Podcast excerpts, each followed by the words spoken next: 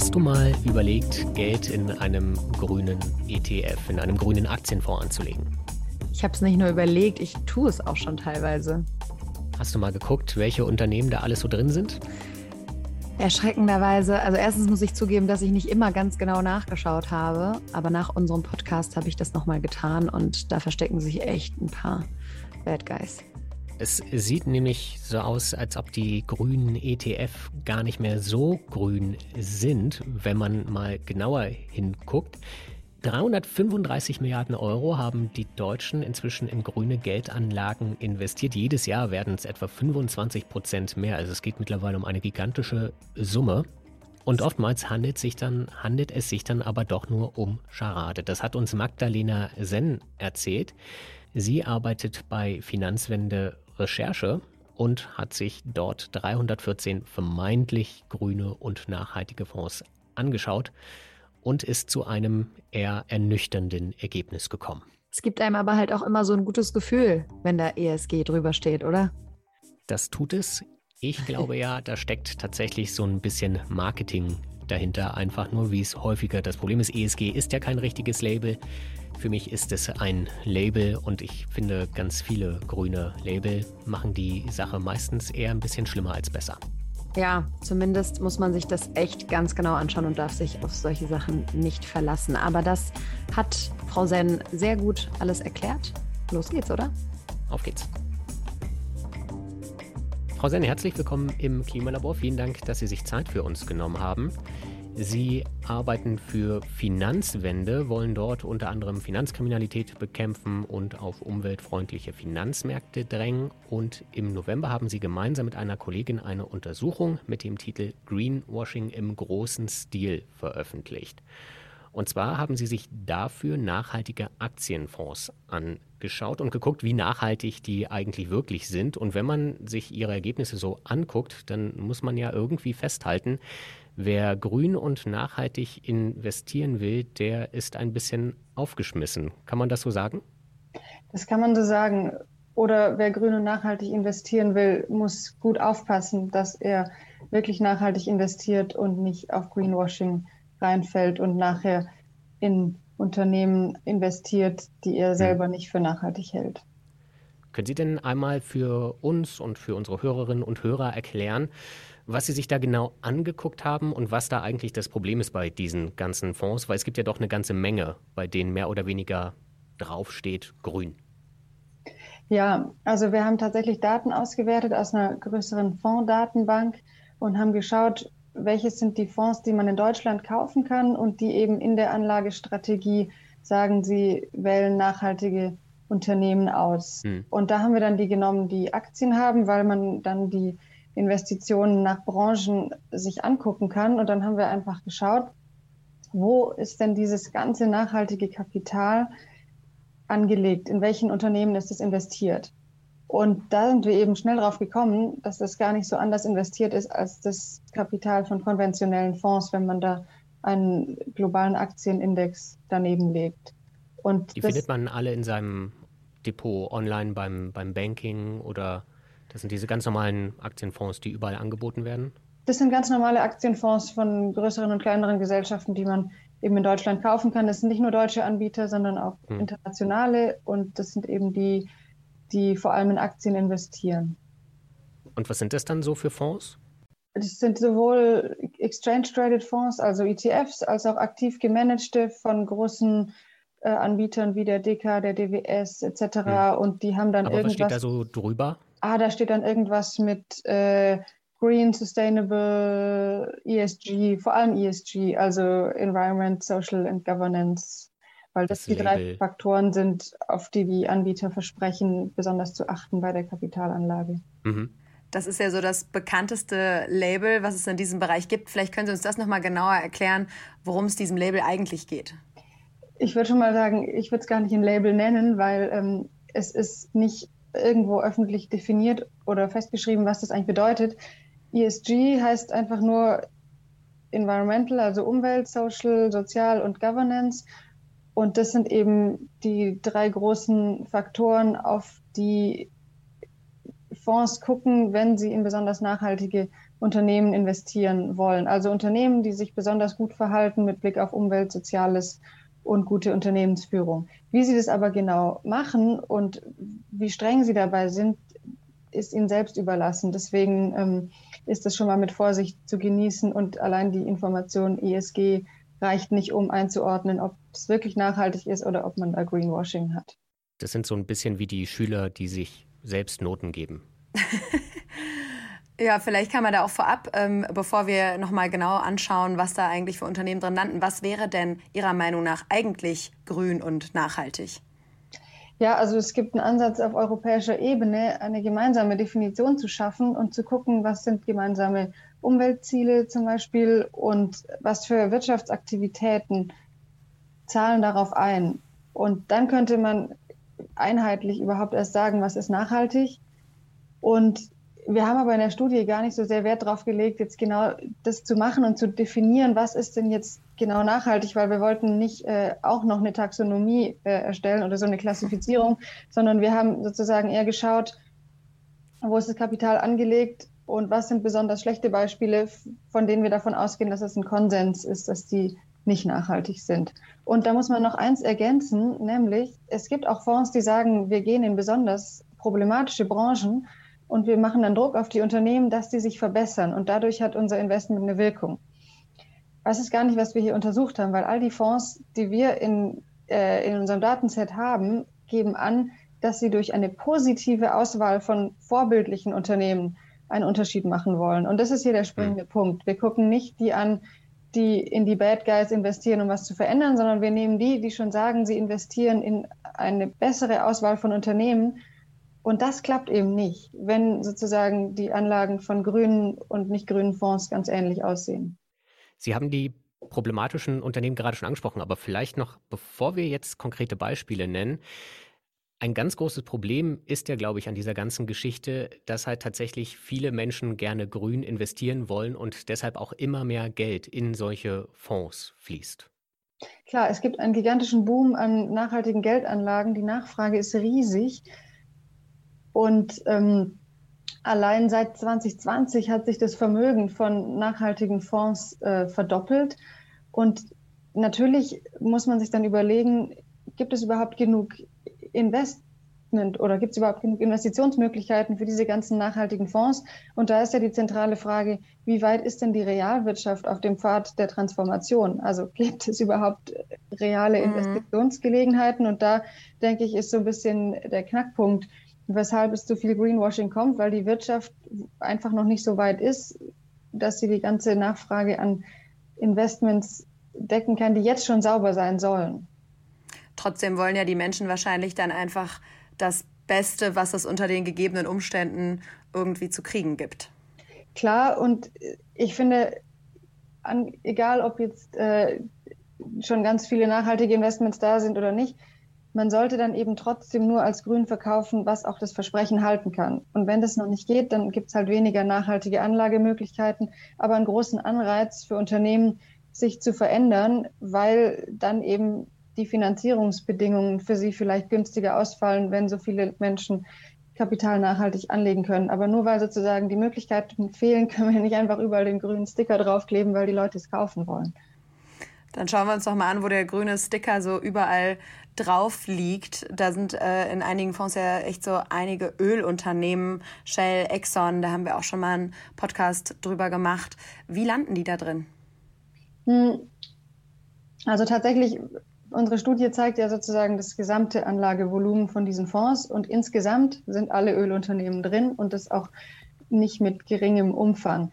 Und wie das passiert, sind Investmentansätze, die einfach nicht besonders streng sind. Wenn ein Fonds sagt, okay, wir machen ein paar Ausschlüsse von ganz äh, bösen Sachen wie, weiß ich nicht, äh, international geächteten Waffen und Kohlekonzernen, dann lässt es sozusagen erstmal die Tür offen für andere Sachen und dann passiert es, dass sie dann so Best-in-Class-Ansätze haben. Das heißt, sie nehmen sich eine Branche und sagen, sie picken in der Branche das vorbildlichste Unternehmen raus in der Ölbranche ist es dann immer noch ein Ölunternehmen, was mit äh, Öl sein Geschäft macht. Und das wird dadurch nicht weniger problematisch, dass es vielleicht das wenigst Schlechteste ist. Und dann ist das Problem auch, dass die dass die Ratings, also die ESG-Bewertungen von Firmen von verschiedenen Anbietern total auseinanderfallen. Also da kann in verschiedenen Ratings ein anderer Ölkonzern der beste sein jeweils. Und dadurch, Aber könnte man ja. dann nicht auch sagen, dass also Ölunternehmen, es ist jetzt ein bisschen doof formuliert, aber die können ja nichts dafür, dass sie Öl fördern. Weil wir brauchen das ja, sonst funktioniert unsere Weltwirtschaft nicht. Ist das nicht dann auch irgendwo verständlich, dass man sagt, wir suchen uns wenigstens das Beste von diesen Ölunternehmen raus? Weil auch da gibt es ja Unterschiede. Clara hat Exxon gerade schon angesprochen. Die sind ja so ein ganz spezieller Fall, wo, glaube ich, bis Anfang letztes Jahr immer noch insgeheim der Klimawandel so ein klitzekleines bisschen geleugnet wurde aber dass man dann andere hat, die sagen, wir wollen weg von Öl und wir wollen uns als Energieunternehmen neu aufstellen mit ganz viel Windkraft, ganz viel Solarkraft, dass man dann sagt, okay, das ist ein guter Ansatz, das unterstützen wir. Das mag im Einzelfall stimmen, aber für den Anleger, die Anlegerin ist es ja nachher erstmal nicht transparent und sie denken, sie investieren nachhaltig, sind dann im Ölkonzern und können das im Zweifel auch nicht so richtig unterscheiden. Und ich finde, da muss man sich dann halt ehrlich machen und entweder sagen, wir investieren nur in Unternehmen, die jetzt schon nachhaltiger sind. Oder wir machen einen Ansatz und sagen offen, wir gehen auch in mhm. Unternehmen rein, die heute noch ein problematisches Geschäftsmodell haben, aber total auf dem Pfad der Besserung sind und man deswegen da nachhaltig investieren kann. Aber solange das nicht so richtig daraus hervorgeht, ist es halt schwierig, wenn man dann ja nicht nur Öl, sondern auch Kohle und äh, ganz mhm. andere Sachen da noch drin findet. Hm. Sie nennen als zweites Beispiel in der Studie dann allerdings Amazon. Und da geht es dann aber nicht mehr um Umweltschutz. Warum Amazon Ihrer Meinung nach komplett ausgeschlossen werden sollte aus solchen ESG-Fonds? Hm. Der Punkt ist ja, dass der Nachhaltigkeitsansatz mit ES und G breiter ist als rein Klima oder Umwelt. Das soll ja auch durchaus soziales Berücksichtigung finden und Firmen, die auch sozial sich besonders gut verhalten, äh, mhm. investiert werden. Und bei Amazon ist eben ein Extremfall, weil da gibt es sehr viele Vorwürfe von Verletzungen von Arbeitnehmerrechten, Unterdrückung von Gewerkschaften etc. Und wir haben das einfach als Beispiel reingenommen, weil das wahnsinnig viel Kapital ist, was da in den letzten Jahren auch reingeflossen sind. Also insgesamt sind äh, die nachhaltigen Fonds, die wir angeschaut haben, mit über 500 Millionen in Amazon mhm. investiert und die Zuflüsse waren riesig in den letzten Jahren. Und gleichzeitig ist eben auch in der öffentlichen Debatte bekannt, dass Amazon jetzt durch seine Firmenpolitik nicht besonders sozial ist und deswegen sozusagen dann ISG da drauf zu schreiben und in großem Stil in Amazon zu investieren, ist halt so ein gewisser Widerspruch. Natürlich kann man sagen, aus, aus CO2-Perspektive äh, sind die vielleicht nicht so schlecht, aber wenn ESG und nachhaltig draufsteht, finde ich, dann muss das auch eine breitere äh, Dimension hm. berücksichtigen. Weil wenn es jetzt zumindest um die Umwelt geht, man, soweit ich, soweit das für mich ersichtlich ist, sie tun ja etwas. Sie sind Großinvestor bei Rivian, diesem neuen E-Autobauer, der an der Börse ganz beliebt ist, um gemeinsam elektronische Lieferwagen für die Lieferflotte zu entwickeln. Man möchte ab diesem Jahr beim Versand auf Plastikverpackungen verzichten.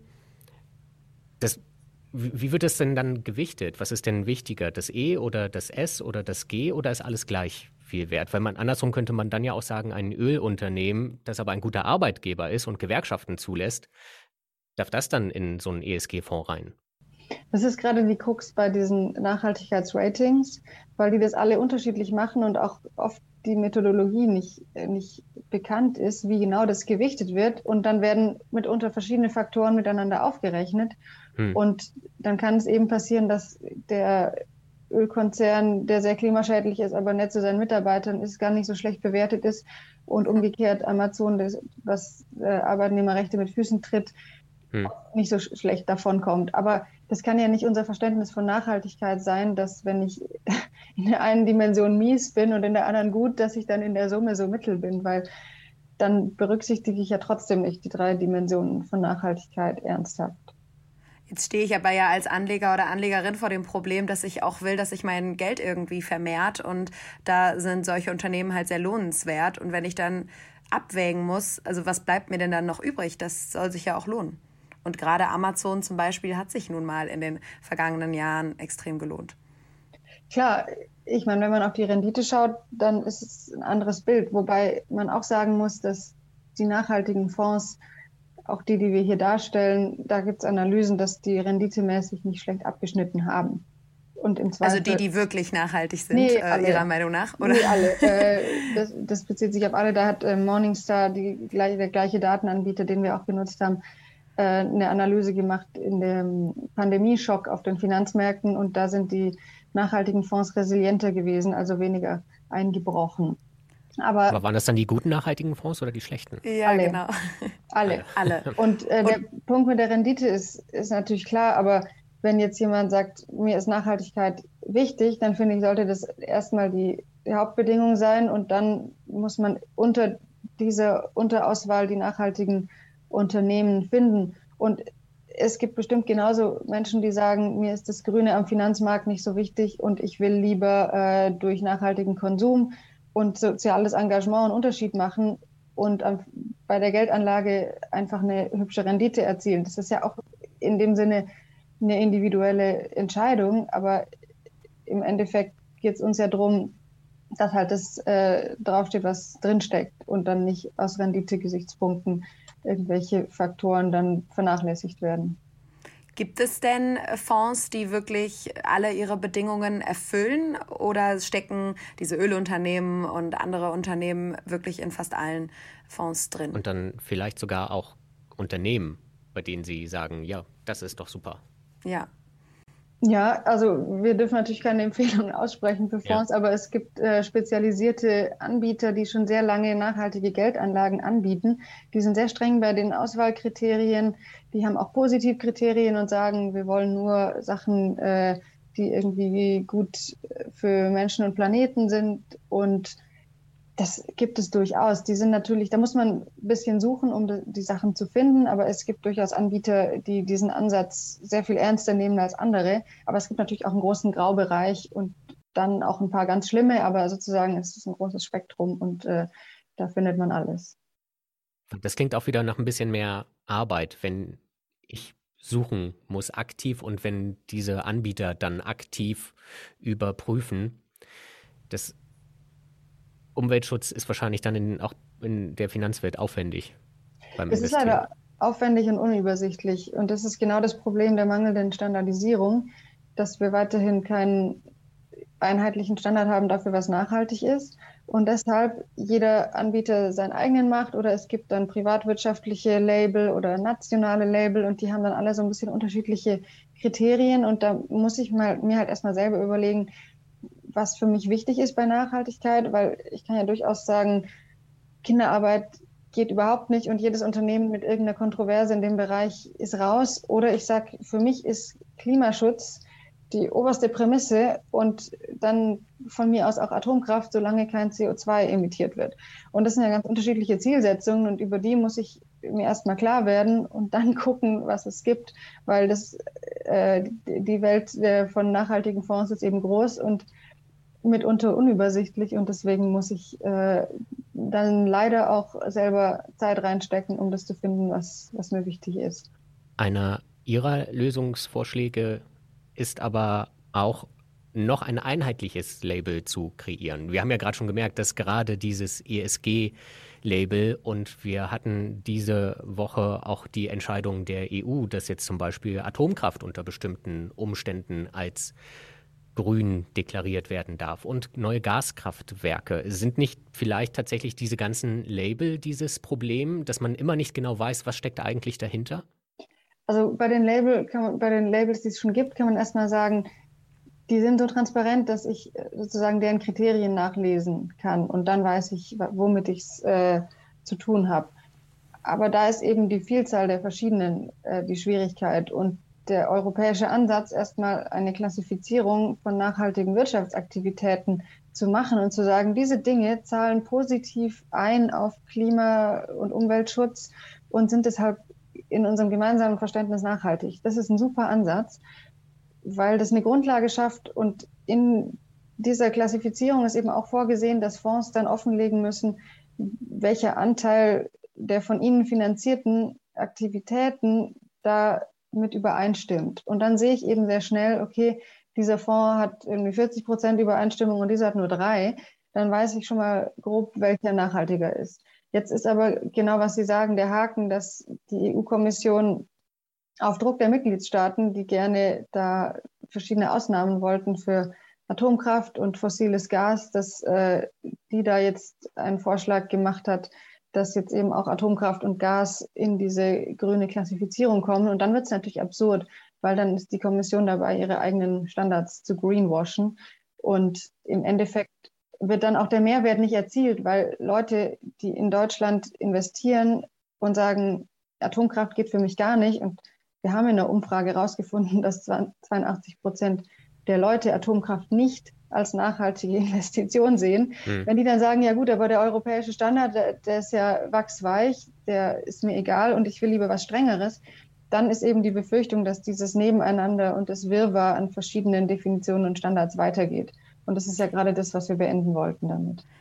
Und dieses Prinzip der also dieses Prinzip, die eigenen Standards green zu waschen, wie Sie gerade gesagt haben. Und ich bin da auch eben nochmal stutzig geworden, als Sie gesagt haben, ja, man muss das offenlegen ich fand das ziemlich interessant, dass es äh, diese EU-Offenlegungsverordnung gibt, nach der man quasi sich einfach schon ESG nennen darf, wenn man schlicht und einfach äh, offenlegt, in welche Unternehmen man investiert. Und dadurch konnten jetzt eben ganz viele Fonds sich nachträglich auch noch so ein Label verpassen. Können Sie uns das nochmal genauer erklären, wie das sein kann? Ja, die Offenlegungsverordnung ist nochmal ein anderes Instrument als die Taxonomie, weil die Taxonomie sagt qualitativ, das ist eine nachhaltige Aktivität und das nicht. Und die Offenlegungsverordnung dreht sich um Offenlegung. Das heißt, Fonds und Anbieter müssen zeigen, wie die Nachhaltigkeitsversprechen, die sie machen, auch im Investitionsprozess, also im Auswahl, in der Auswahl der Investments sichergestellt werden. Wenn die jetzt aber einen Prozess haben, der, sagen wir mal, nur ein Prozent der Unternehmen rausfiltert, und das machen sie glaubwürdig und erklären, wie das funktioniert und wie sie dann zum Ergebnis kommen, dann ist die Offenlegung passiert, aber das Investment ist trotzdem nicht nachhaltig.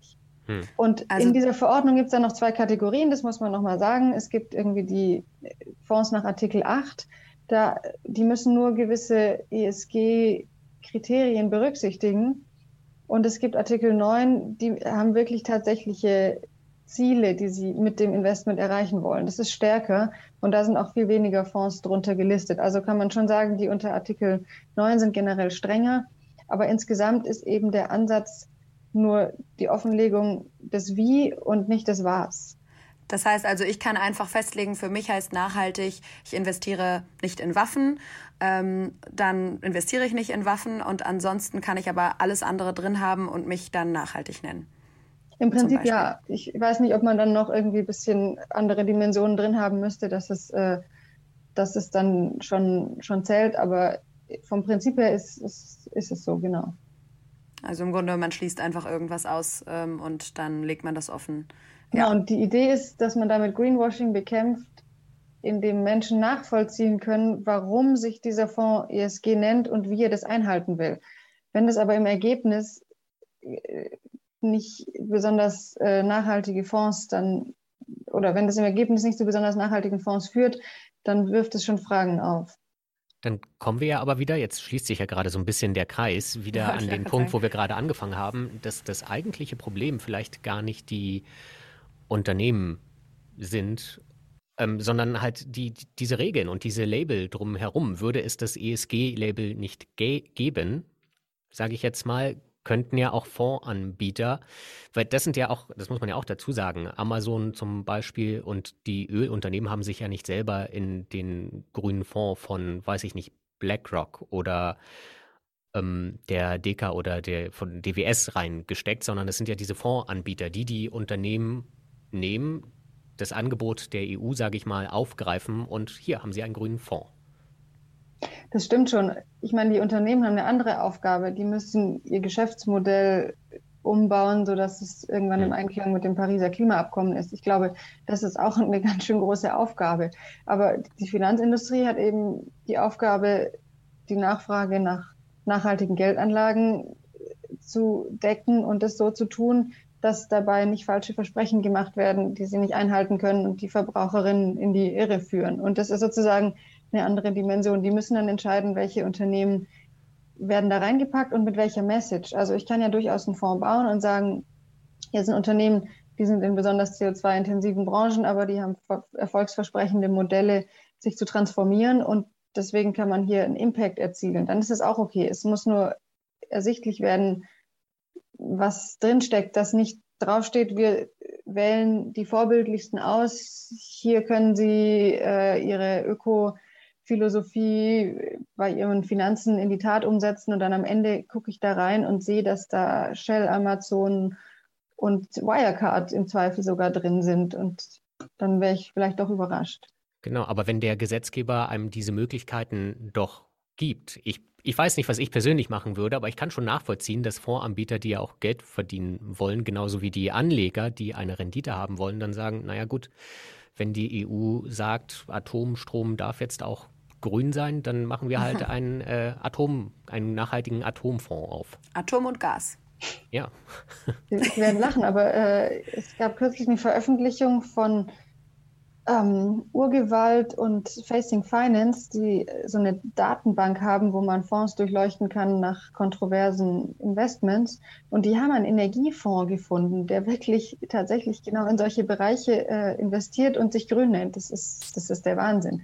Aber nochmal zu der Frage davor. Ich finde, ja, es ist ein Regulierungsproblem, weil wir brauchen gemeinsame Begriffe und Standards und die EU will ja nicht nur diese Klassifizierung machen, sondern darauf aufbauend auch ein EU-Öko-Label für Finanzprodukte.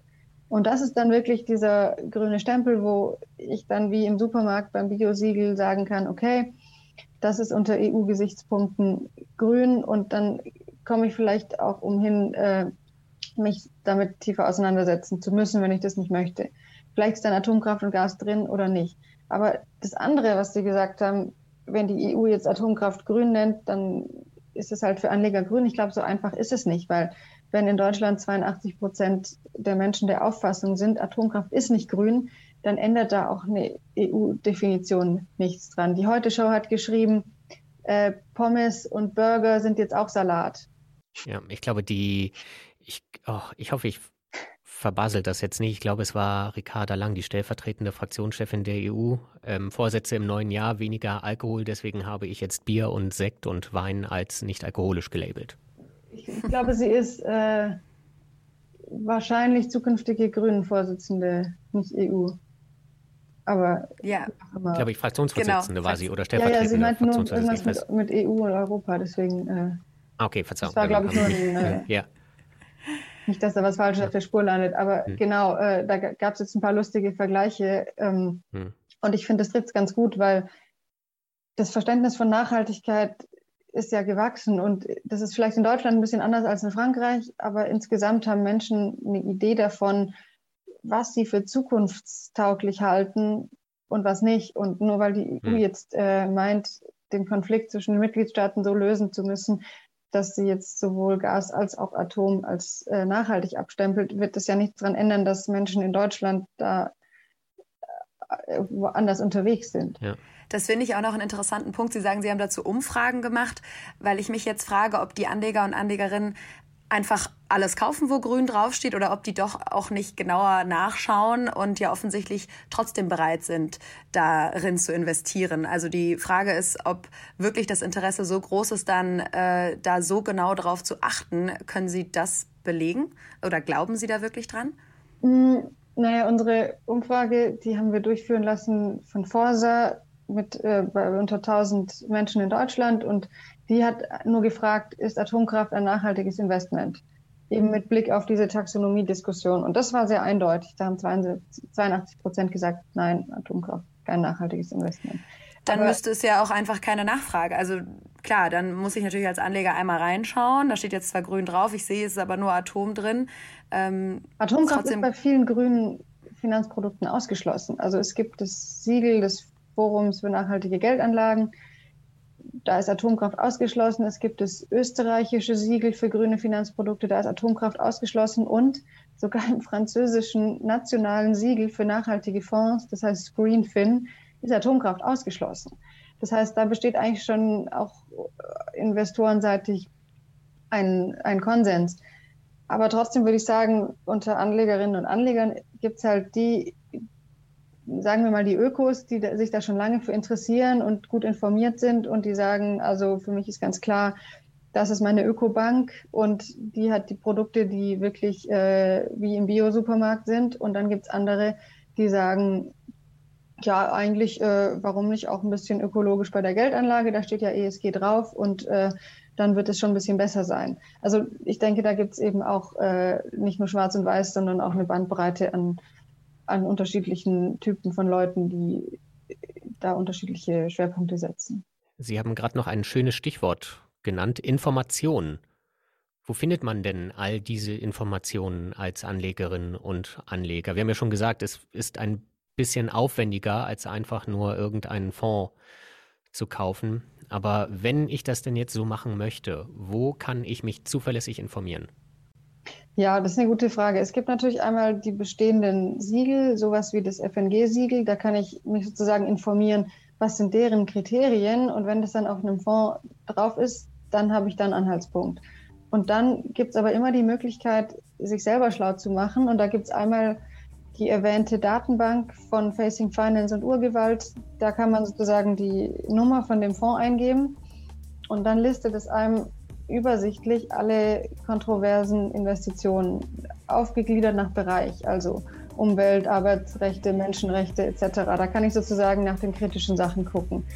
Und wenn mein Fonds da nicht drin ist, muss ich mir ein bisschen mehr Arbeit machen und die Unterlagen von diesem Fonds raussuchen. Und in den Jahres- und Halbjahresberichten kann man immer mit sehr viel äh, Kleingedrucktem und so weiter nachlesen, was sind die ganzen Holdings. Und also wenn ich es genau wissen will oder sagen will, also dieses eine Unternehmen darf auf keinen Fall drin sein, dann kann ich mich auch da schlau machen. Ist ein bisschen mehr Arbeit, aber transparent sind die. Und als Leitlinie kann man ja vielleicht festhalten, wenn ESG drüber steht, am besten skeptisch werden. Wenn ESG drüber steht, sich nicht äh, von grünen Versprechen einlullen lassen, sondern oder eine Ebene weiter dahinter schauen. Frau Senn, das ist doch ein gutes Schlusswort. Unsere halbe Stunde ist leider rum. Vielen Dank. Sehr gerne. Ich danke Ihnen vielmals.